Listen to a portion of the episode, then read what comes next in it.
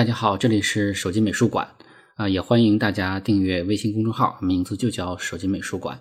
公众号限制比较少啊，也有除了节目以外的其他分享。另外呢，我的微博是老吴艺术笔记，也欢迎大家呢在微博中跟我互动。最近比较忙啊，更新很少，接下来的大半年的时间呢也是这样，正在做一个新的作业，所以呢就是更新不会太多，请大家原谅。呃，如果作业有什么新的发展啊，我会及时跟大家报告。今天我们继续介绍现实主义绘画，但是不是大家熟悉的法国的现实主义，而是一位美国画家啊，他叫做温斯洛·霍默。我曾经说过啊，我对于绘画中呈现出孤独气氛的作品是非常敏感的，自信满满的说，我这种画从我眼皮子底下过的时候是溜不走的，一下子就能抓住。那也正因为这个原因，我就写了《寂寞大师》这本书啊。但是由于篇幅所限呢，我喜欢的或者说我感受到有孤独气质的画家呢，呃，有很多没有选入。今天的这个温斯洛·霍默就是其中的一位。在美国旅行的时候，我在美术馆看到他的时候呢，也不是太了解当时，但是也属于那种第一时间就留下非常深刻印象的画。我所以尽管他的名气可能比起很多画家来算不算太大啊，但是我还是很愿意介绍给大家。温斯洛·霍默是一八三六年出生，这个死于一九一零年。从生卒年我们就可以看出来，他比莫奈呢是大一岁。跟莫奈是同年死的，所以他基本上是一个同时代的人。但是说到这个时代，我们自然会想到那是印象派的时代。但实际上呢，在那个时期也是各种流派都有啊，什么象征主义啊、学院派啊也都存在。而且印象派的知名度在当时可能还没那么大。他也去过巴黎，也受过印象派的这个间接的师傅啊，日本浮世绘的影响。总的来说呢，他仍然是写实主义的画风。从绘画风格上来说，它并没有什么特殊之处，在表现形式上呢，不赶时髦，不算是一个艺术上的一个革命者。但从绘画题材来看，他已经开始用美国之眼来观察美国人的生活状态了。对于霍默的印象呢，我主要是来自于美国的一些大美术馆啊，一开始只是说，哎，从你。眼皮下边过的时候啊，留下了一些比较深的印象。但是逛多的话呢，看的也就多了。发现哎，他总在画船啊，或者船上的人，还有一些孩子啊、少年，从而呢逐渐加深了这个印象。就是说，在我的心中，一提到海洋船，想到的就是温斯罗·霍姆。呃，某种意义上来说呢，是因为他画的题材而喜欢上了他。那么我之前讲过的霍珀。包括在《寂寞大师》里写到的安德鲁·怀斯，其实都是多多少少受过他的影响，因为这两个画家都在他之后。只要我们看过他的画，就能感受到。霍默呢，生在马萨诸塞州的波士顿啊，一个中产阶级之家，受过相对比较好的教育。爸爸是一个商人，母亲是一个水彩画的爱好者啊，甚至有人说他快要生温斯洛·霍默的时候呢，还在画。啊，所以我们可以讲，他有一种胎教啊，影响了他。因为霍默喜欢画画，所以他曾经在石板画的工作室当过学徒。二十一岁的时候开始向媒体投稿，就著名的这个叫《哈珀周刊》，而且呢，经常被采用。后来就被约稿成为专职的插画师。他曾经去纽约的啊，叫国家设计学院正式学习过素描，但是时间不是很长。因为他自己呢，呃，虽然是画插画出身，但是呢，他更想学油画。实际上，他没有接受接受过特别正式的、长期的美术学院的专业训练。他做媒体的插画师的时候，正逢美国南北战争，就是内战啊，他被派往前线，用画笔记录他对于这个战争的观察。他的他的观察是跟其他的画家是不大一样的啊，他很关注那些细节。他不是去表现宏大的战斗的场景、血腥的场面，比如说关注战俘啊什么的，他可能关注是这些。二十七岁那年的时候啊，油画入选了设计学院年展，并受到好评，这给他成为一个画家呢一个鼓励啊，就是因为他自己想成为画家啊，想不再做插画师。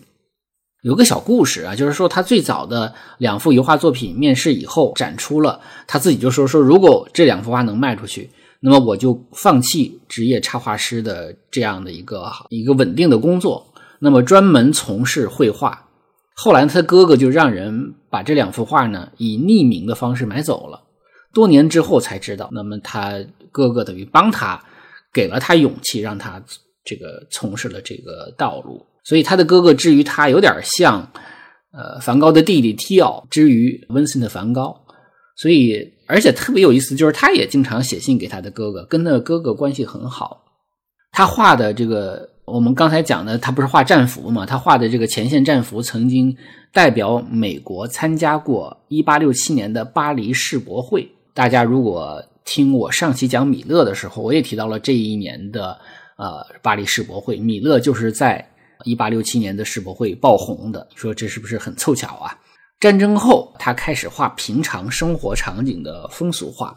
表达了人们对于宁静啊、和平生活的渴望。他特别喜欢自然啊，一生都有钓鱼的爱好，有这个乡间散步的爱好。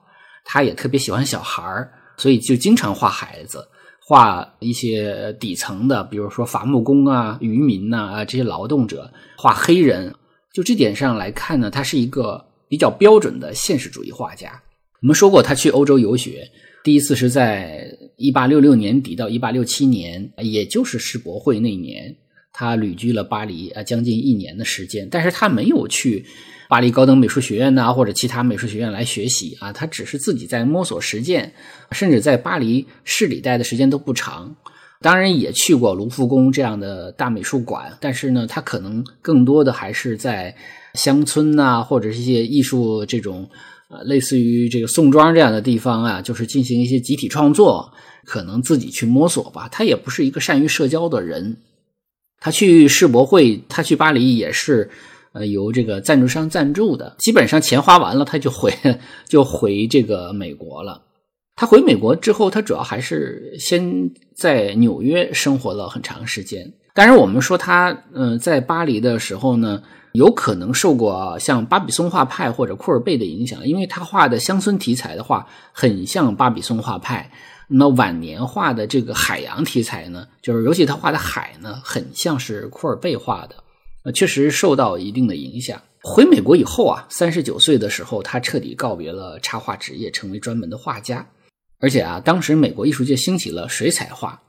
霍默虽然着手比较晚，但是却是成为了美国十九世纪最著名的水彩画家，所以他的水彩画是非常多的。霍默是一位有着独立思考的一艺术家。他说：“呃，如果一个人想成为画家，他千万不要去看别人的画，所以他看看的很少，自己画的多。他一生未婚，性情孤僻，喜欢独处。”私人生活领域其实没有太多可以介绍的内容，甚至有朋友朋友说他日常生活中都很少开门，即使开门也就是开一道缝，很少让别人进入其中。他画画的状态，我看起来觉得特别像塞尚啊，就是一心只在创作，对于评论界的毁誉也不是很在乎。到后期的时候，他喜欢上了海边四十五到四十七岁的时候啊，他还曾经在。英国的泰恩茅斯北海边的渔村上啊，生活了一段时间，观察和体验渔民的生活日常，而且这个地方的渔民所遭遇的海边的那种状态呢，可能就相对凶险一些，这个给他很大的冲击。等到他结束在英国的生活，回到美国之后，他就搬到了缅因州的海边啊，缅因州，而且甚至他。独居的房间就是面朝大海，呃，基本上他的晚年就是以海洋题材为主了。缅因州如果看过寂寞大师的那本书的时候，就知道怀斯他的一个重要创作基地就是缅因州，啊，它是美国东北角的一个州，紧邻加拿大的魁北克。那么怀斯也曾经就是我们刚才讲的，就是在那里创作过像克里斯蒂娜的世界等等，就是在那儿画的。所以呢。也有人认为，是不是怀斯把缅因州作为他的创作基地之一啊？当然有他亲属的关系啊，这个我们就不说了。怀斯的事儿我们就不说了。但是，是不是也有一种啊，好像是向自己崇拜的、热爱的霍莫呃学习，或者说想像他一样去感受缅因州的提供的自然环境？这个呃也未可知。所以想到他的热爱海洋的这一段呃创作呢，那就不仅让我想起了崔健在《花房姑娘》中的两句歌词，是吧？啊，你问我要去向何方啊？我指着大海的方向啊。我觉得用来呃形容霍默的这样的一个创作还是很很贴切的。他早期的海洋主题绘画呢，是相对比较宁静、平和、温馨的。晚年的他呢，个性却越来越孤僻啊，离群离群所居，躲避喧嚣啊，把自己的生活就过成了一座孤岛。虽然他父母也搬到了缅因州的同一个地方，但是他们并不住在一起。他还是以独居为主，自己做饭，自己种菜。唯一的伴侣是条小狗。他还做了一个带轮子的。呃，还还有大玻璃窗的一个小房子啊，我猜想，呃，因为没有图嘛，我猜想应该像小商贩卖早点那种。不过人家是卖东西，他是用来当流动画室啊。天气不好，下雨的时候，他就躲到这个流动画室里去画。他呢，甚至更喜欢冬天，因为缅缅因州是很冷的。那除了阿拉斯加，那应该是整个美国最北的一个地方了。他呢，喜欢这个喜欢冬天是。因为度假的人都走了，海边就会很安静，而且呢，冬天的海浪的那种凶险也是他喜欢画的一个状态。而且他又是独居，他生活的那个环境是应该是很很冷的，很难受的。但是他也不在乎，他就可能就是很孤僻，他也习惯了。虽然不爱社交，但是他比较喜欢孩子啊。他画画的时候是孩子们可以围着看的，但是大人是绝对不允许的。所以，他呃与邻居虽然是社交有障碍，但是相处的还不错。当然了，有人说他最近的邻居也离他有半英里远啊，所以可能交集本来也不多。但是可能有有孩子等等的原因吧，就是相处的还可以。他对穷人也很慷慨啊，很大方。七十二岁的时候，他得了中风，但是他仍然坚持独居。家里人说不行，得找人照顾你。那他也能允许的，就是说你每天有一个人上门来探望我一下。但是仍然他还在作画，独居。七十四岁的时候，病情加重，甚至是双目失明，最终是死在了画室里，就是一个很孤独的一个画家。他晚年画的大海是惊涛骇浪啊，阴霾笼罩，岩石狰狞，危机丛生啊。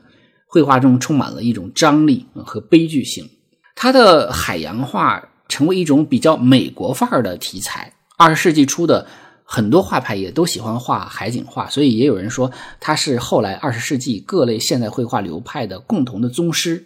这个我想可能也是从题材的角度来说的。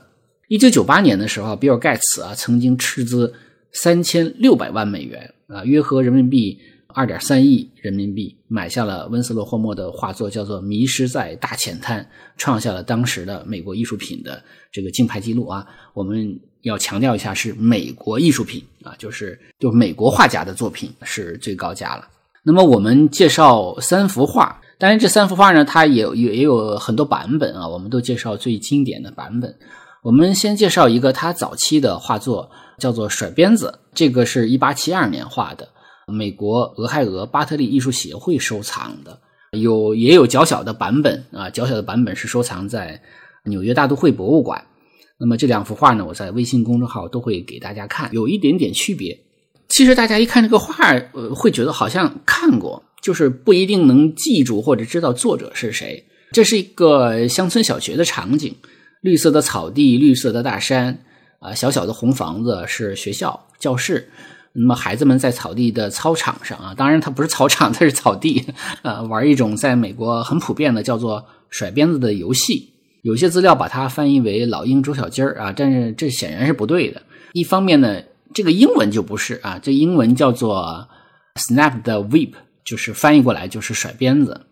另外再就是咱们都玩过啊，“老鹰捉小鸡”，它不是这么玩的啊，每个人应该拉着前面的衣服，而不是手拉着手。那么我查了半天也没有很准确描述这个游戏玩法，但是我根据这个画面和这个名字啊，甩鞭子的名字，我猜呀，应该是孩子们手拉着手形成一条线，那么以画面最右侧的孩子为固定点，然后这个孩子们这条线就是就就像 S 型一样的来回跑，这样的话就把力量传导到最后面，也就是我们说如果鞭子的话就是鞭梢那儿就是最左侧，那如果力量不够的话，这个孩子不就被。甩出去了吗？啊，就摔倒在地了嘛？就大概是这样的玩的啊，就玩的很开心，乱跑嘛，然后呃，摔个狗啃泥这种哈，我猜是这样。但是如果谁要玩过或者是知道类似的游戏呢，那大家在评论区留言给介绍一下。这幅画我觉得最大的特点就是唤醒了一些人的童年记忆。我生在黑龙江小兴安岭的一个国营农场啊，其实也是一个有山有河有草地的一个很美很美的小地方。啊，我记得有一年去杭州呃旅游啊，这个去一个，因为有几个朋友同行嘛，当时去的一个叫九溪烟树这个景区，因为同行的朋友都是北京人，他们就怒赞，哎说这里太美了，太美了，怎么怎么样。但是好像觉得我有点无感，他们说你怎么无感呢？我说这跟我老家是一样的，呃，就是那种感觉，满是绿色呀、溪水呀什么的。我们的学校也不大啊，因为是农场的学校嘛，那那比这个要大一点。而且我们的六一儿童节的时候也会去春游啊，尽管我们本身也是个小地方，我们是找一个更美的山里的这个溪水边哈。但是朋友会说了，说老吴你别瞎扯了，我们听你讲话，你扯你的童年干嘛呢？其实我也想借机，就是想说一下啊，绘画艺术的作用之一啊，就是唤起观画者的共鸣，就是让你觉得啊，你跟这个画有交集。你看这个画的时候呢，你你的心思跑了，跑到你个人的人生经历上去了，然后唤醒了你很多的美好的东西。我觉得这就是。艺术欣赏的非常重要的角度之一啊，你不要觉得你跑题了。我们有的时候会说，好像你看到什么不是很重要，你想到什么其实很重要。所以这幅画最大的魅力就是这个，它让我们想起了我们自己的童年游戏，而且呢，它是写实主义的这种风格，所以它比博鲁盖尔的儿童游戏更有一种身临其境的代入感啊。你比如说，你看孩子们都光着脚丫踩在这个草地上，是吧？你就有那种触感就出来了。充分享受着奔跑啊、游戏啊、融入自然的快乐，气氛中包含着健康、淳朴、力量，还有朝气。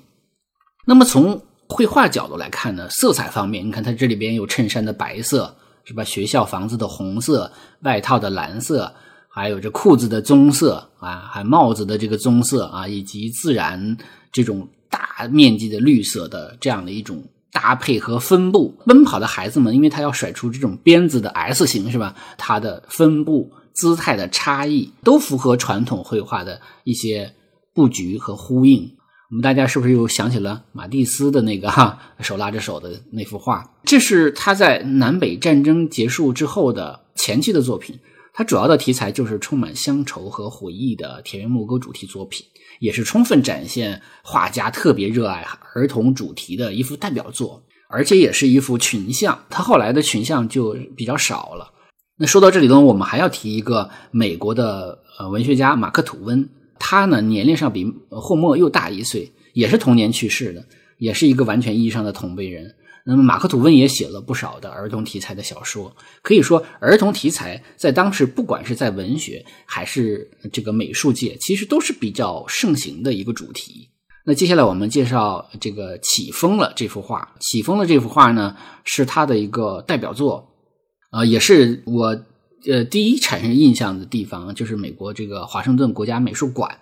创作的时间是一八七三年到一八七六年啊，完成是在一八七六年，也有好几个版本，也有水彩画的版本。那么这幅画呢是六十一点五乘九十七厘米，这幅画是在马萨诸塞州的叫格洛斯特画的。这个地名我们一看船尾 就知道，因为他把这个地名写在了船尾上了啊。这个地方离波士顿很近，大家如果查这个地图的话，就会发现。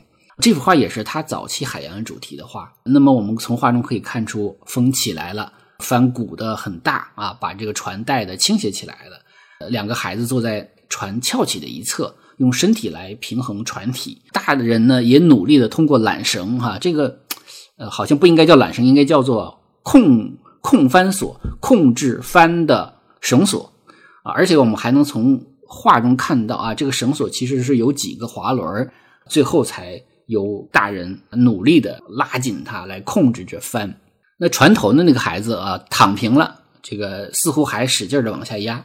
船尾的这个孩子呢，努力的拉紧了控制舵叶的绳索，就是来控制舵。船舱里有鱼啊，但不是很多，但是呢，也呃有所收获。我们从船尾的这个孩子啊，其实在他的画中经常经常看到一个男孩或者坐在船头，或者坐在船尾。经常要么看着大海等着爸爸回来啊，也可能是在钓鱼啊什么的。总而言之，经常会出现这样的一种他非常经典的构图。我们都知道，美国人喜欢户外运动，具有探险精神，出海捕鱼的帆船是非常非常符合这个美国精神的，题材也是很讨喜的。那船上有好几个孩子，有一种青春的朝气。而且呢，这种小渔船也比较接近于日常所见，大人带着几个孩子一起出海，既有游戏玩耍的快乐哈，还有一种上阵父子兵的哈那样的一种传承和教育的亲切感。每个家庭都有类似的场景，所以这样的场景很容易赢得观者的共鸣。啊，我讲到这儿，我突然间想起来啊，因为他他也有哥哥有弟弟，你看这个场景中就是一个爸爸带着兄弟三人嘛，我们可以这么理解吧？我不知道是不是也有一种暗示啊，因为他跟他父亲呢，跟他哥哥弟弟的关系都不错，这个这是我突然间想到的。而且呢，还有一点就是，刚刚咱们不是东京奥运会刚刚结束嘛，我跑个题啊，就是呃，帆船也是一个奥运项目。其中最小的级别呢，就是所谓的帆板，就是在那个冲浪板上面加一个帆，叫 RSX 级。咱们在这个项目上呢，还拿了一金一铜，女子拿的是金牌，男子拿的是铜牌。而且那天我正好是瞎看的时候，还看了这个女子拿金牌的那个那个比赛，我觉得哦非常有意思啊。就是实际上这是一个大家不怎么关注的项目。啊，帆船是一个非常彰显男子气概的户外运动，它考验你的力量啊，你的耐心，你的勇敢，因为要跟风浪搏斗嘛，对吧？你要你的果敢，就是你判断的之后是吧？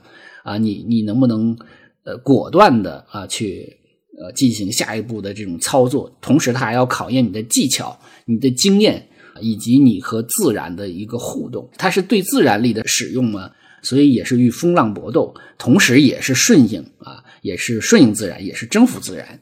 所以帆船对人的考验是综合性的啊。如果你住在海边，我觉得其实可以让孩子们去参与帆船运动。我去青岛旅游的时候呢，在海边这个遛弯的时候，就看到了帆船的这个青少年培训。当我准备这幅画的时候啊，又加上看了奥运会的帆船比赛，让我对帆船产生了一个兴趣。当然，我这么大岁数不可能去学习了，但是我很想去有体验项目的话，很愿意去尝试一下。你像咱们中国有个成语说“乘风破浪”，乘风破浪其实就是指的帆船，对吧？只有帆船才需要乘风呢，对吧？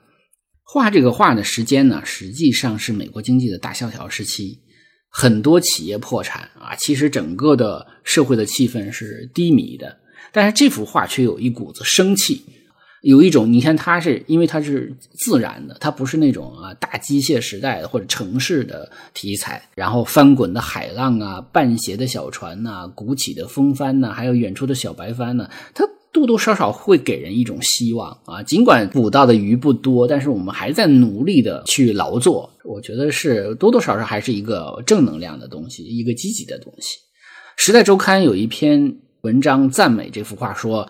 构图广阔，笔触灵活，描绘的海水的色彩是那样的和谐，令人心旷神怡啊！他确实是很善于运用丰富的油画笔触来表达海水的。这个就刚才我们讲到他啊学习库尔贝的地方，激荡的海洋呈现出这种晶莹多彩的颜色，特别是上边上半边的这个云和天哈，显得更富有诗意。我想还是受到了欧洲游学的。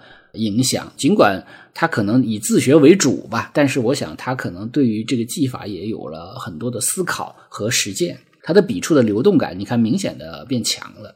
那么最后最后这幅画呢，也是他的重要作品，也是晚年的作品，叫《墨西哥湾流》（The Gulf 啊 Stream），是一八九九年创作的，收藏于纽约大都会博物馆。这是很鲜明的晚期作品，就因为因为它很有鲜明的晚期作品的风格，对吧？一个是色调更冷、更深、更阴暗，海浪更大、更凶险，海的那种力量感更具体啊，应该就是他在缅因州期间的画作了。有人说他是由旅行时画的素描笔记创作而来，四周是海浪滔天，桅杆已经断了啊，而且这个断了的桅杆露出那个新的岔口来。船在浪涌中倾斜摇动，这个跟上一幅画起风了的倾斜它不一样啊，那个是鼓起的帆把船体吹斜的，那这个帆已经没了，帆就已经落在那个船上了，桅杆已经已经断了，那么前景中呢，有一群凶残的鲨鱼，随时要攻击它，而且我们在水中还看到这种红色的水流啊，远处也有，那就是暗示着鲨鱼鲨鱼已经开始了杀戮。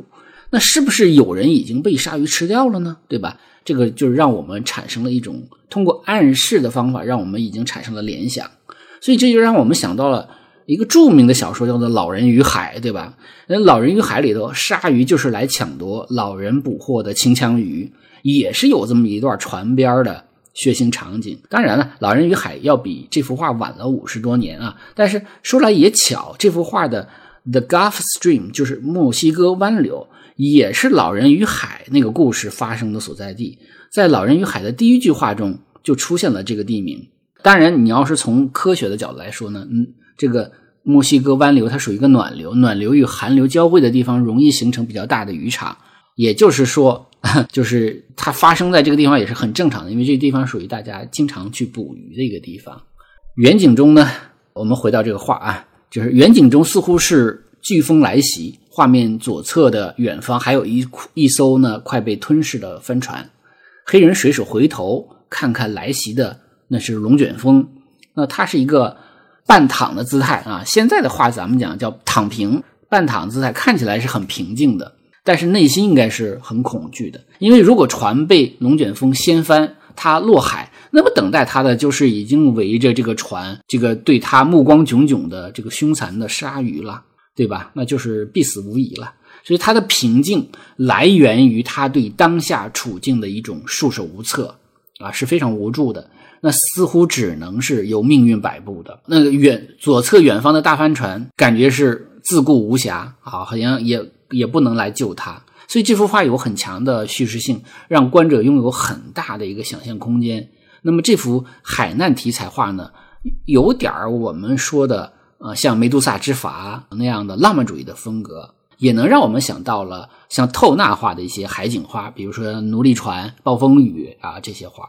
那这幅画是他父亲去世一年后画的，因此也有人认为霍莫在画中表现出了一种对于自然力量的臣服、敬畏，以及自己像在汪洋一般的城市里独自逐流的一种漂泊感、孤独感和无助感。那因为因为他的个人的性格就是孤僻的嘛，所以他要在这个海上的一个小船是吧？汪洋中的一条船，也就是说，他表现的不是勇敢，而是脆弱，是宿命，是我命由天不由我。当然了，也有人认为说这是一种对于黑人处境的同情，表现的呢是黑人在美国的处境。当然，这是一种比较偏社会角度的政治角度的解读。似乎也有些道理啊，因为霍莫对于黑人很友好，黑人也是他非常常画的一个题材，包括有个黑人男孩啊，他画了很多幅。那么这幅画在刚展出的时候褒贬不一啊，并没有在第一时间卖出去，而是在七年后，也就是在一九零六年啊，在一群画家的建议下，纽约大都会博物馆才以四千五百美元的价格收藏了。当然，现在已经成为。大都会非常重要的一个收藏啊，在大都会会有它单独的展厅，会有这个呃温斯洛霍默的一个单独展厅。有人认为啊，就是他的这个晚期的海洋的作品呢，比早期作品更有力度和戏剧性。他早期的海洋绘画都是休闲度假。海滩漫步啊，遛狗玩耍，既是游有船，也是人与海的和谐共生。像我们说起风的那幅画，但是也有人认为呢，这幅画象征着死亡，鲨鱼象征着魔鬼，这个开口的船舱象征像棺木一样，断了的桅杆旁边系锚的那个装置看起来就像是一个十字架，因此它是象征主义的。所以呢，这些理解其实都可以啊，并不冲突。那么关于温斯勒霍莫呢，我就跟大家分享到这里啊，因为关于他的介绍的资料不多啊，所以我能分享的也不多啊，只能说这么多。但是我觉得他的画是非常值得一看的。